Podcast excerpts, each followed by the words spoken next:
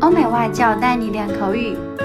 本节目由雅思官方合作机构英语同桌 FM 原创出品。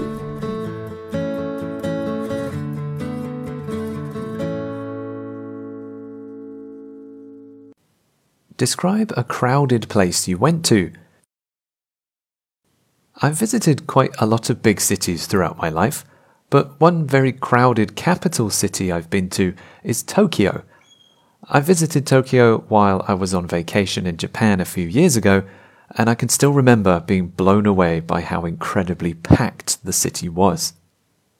Before I started my trip, I thought it wouldn't be as busy as I'd seen in documentaries, but when I left the airport and saw my train approaching, I realized that they were all totally true.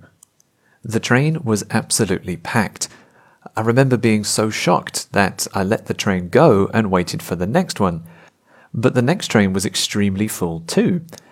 Eventually, I plucked up the courage to get on and squeezed in with the other passengers. I remember noticing that everyone else on the train was very calm because they probably lived in Tokyo and were used to being packed in like sardines every day, but I couldn't believe it. When we came out onto the main shopping streets of Tokyo, the sidewalks were also bustling with people. In fact, in Japan, it's so busy that people walk on one side of the pavement.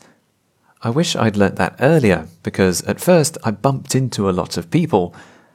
Overall, though, I had a great time in Tokyo.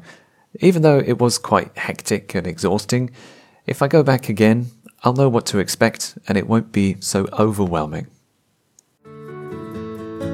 OK，今天的 Part Two 口语话题到此结束。